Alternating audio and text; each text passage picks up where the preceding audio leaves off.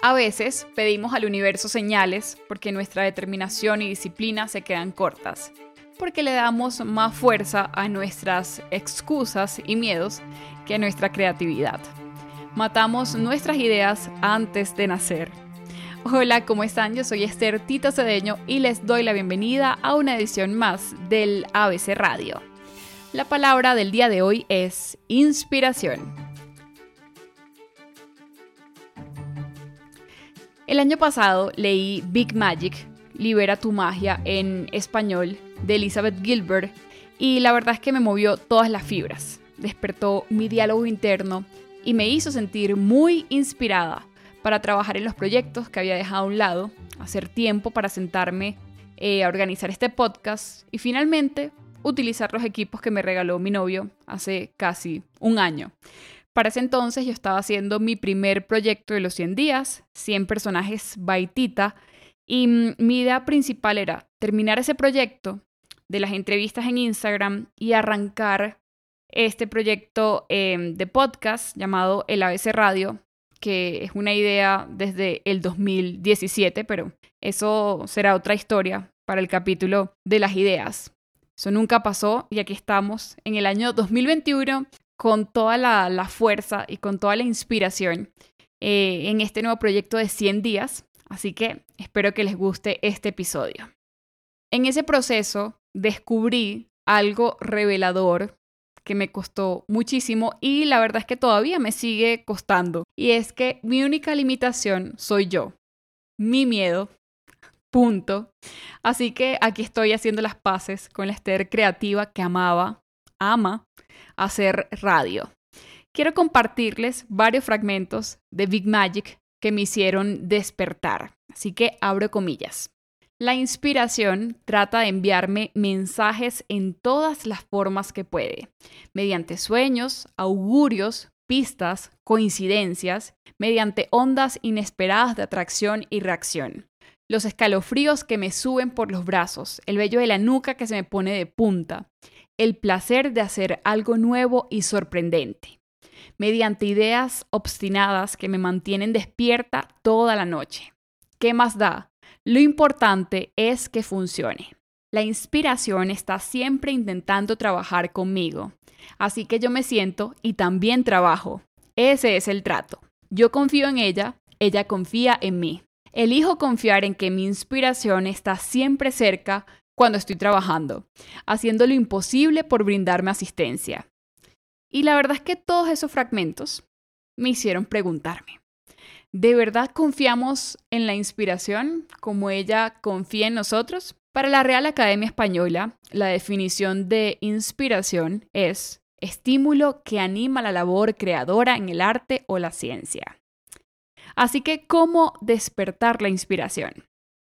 En mi caso, cuando siento que estoy inspirada para hacer una tarea, puedo sentarme y hacerla en tiempo récord. Pero si mi inspiración no está cerca, puedo pelear en mi mente y sentarme por horas a trabajar sin que fluya. El resultado, al final, em, no es tan brillante como yo quisiera. Y eso está bien. No podemos ser o tener resultados de cinco estrellas todo el tiempo, porque de esa manera no podríamos dedicarnos a construir y producir el producto hasta llegar al final que tanto queríamos. Muchas veces hablamos de la inspiración como un flash divino, como una luz, como un encender y apagar un bombillo, pero lo cierto es que la inspiración es un proceso y hay que sentarse a trabajar. Hay que estimular y preparar a nuestra mente para sentirse inspirada. Por eso te quiero preguntar, ¿qué te inspira? Hacer este podcast, por ejemplo, ha significado todo un reto para mí porque me ha tocado vencer mi miedo en el producto final y en la aceptación del proyecto. Y si bien lo estoy haciendo por mí, para reconectarme con mi pasión de estar frente a los micrófonos, la verdad es que quiero aportar ideas, reflexiones y precisamente, muy en el fondo, inspirarte a crear y a darle vida a tus proyectos, así como me ha pasado a mí tantas veces cuando escucho otros podcasts o leo algún artículo en Internet. Y ojo, que no estoy diciendo que el objetivo de tus proyectos tiene que ser inspirar a otros, pero sí me parece muy importante darle vida a tus ideas para inspirarte a ti mismo. ¿De dónde viene la inspiración? En, en mi caso, he descubierto que la inspiración viene de la tranquilidad, de sentirme en paz, eh, del orden, de los colores, de los libros, del descanso, el hacer varias cosas de mi checklist, eh, sentir que aproveché mi día lo, lo más que pude, el administrar mi tiempo, tomar café y en realidad se resume a sentirme serena. Existen muchísimos mitos o creencias sobre la inspiración que en realidad varían para cada persona. Algunas se sienten inspiradas al escuchar cierto tipo de música, al comer algo rico, al dibujar o cuando se acerca el deadline del proyecto. Eh, otras al hacer ejercicio, cuando salen a caminar, cuando meditan, cuando hacen yoga. Existen opciones ilimitadas. Y en estos momentos debes estar pensando seguramente en qué te hace sentir inspirado.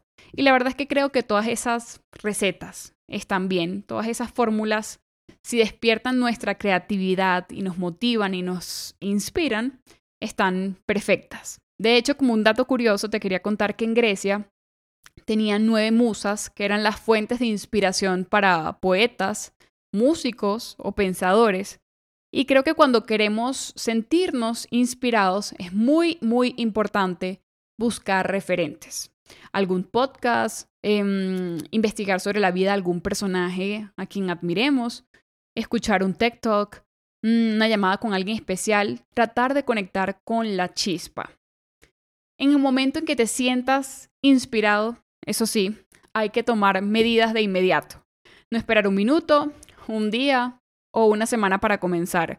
Ojo, bueno, si estás en el trabajo y tienes que llegar a tu casa para hacer el proyecto, pues obviamente puedes esperar. Pero si te sientes inspirado para aprender algo, inscríbete en ese curso. Si te sientes inspirado para escribir, trata de tener siempre contigo una libreta. Toma fotos. No lo postergues. La idea puede irse a otro sitio en donde sí tengan la inspiración disponible para desarrollarla. Eso, la verdad, me daba escalofríos cada vez que lo leía em, en el libro de Elizabeth Gilbert. Si lo lees, me cuentas qué te pareció.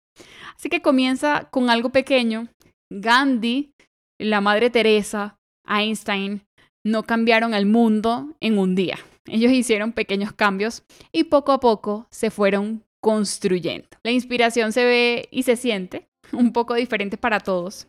Y es cuando esa llama interna se enciende y sentimos esa pasión y motivación para hacer algo. Y si comienzas a hacer algo y esa llama se apaga, que puede pasar, no te preocupes, Solo hay que seguir intentando y visitar de nuevo ese pensamiento, sobre todo el sentimiento inicial de cuando te inspiraste por primera vez. Creo que eso nos hace sentirnos lo suficientemente valientes para desarrollar todos los proyectos que tenemos en nuestra mente. Y para despedirme te quería recordar que tú inspiras. Muchas veces sentimos que la normalidad de nuestra vida y nuestra rutina con los trabajos no tiene un impacto em, significativo en la vida de los demás. Lo que no sabemos es que en realidad todos somos una fuente de inspiración.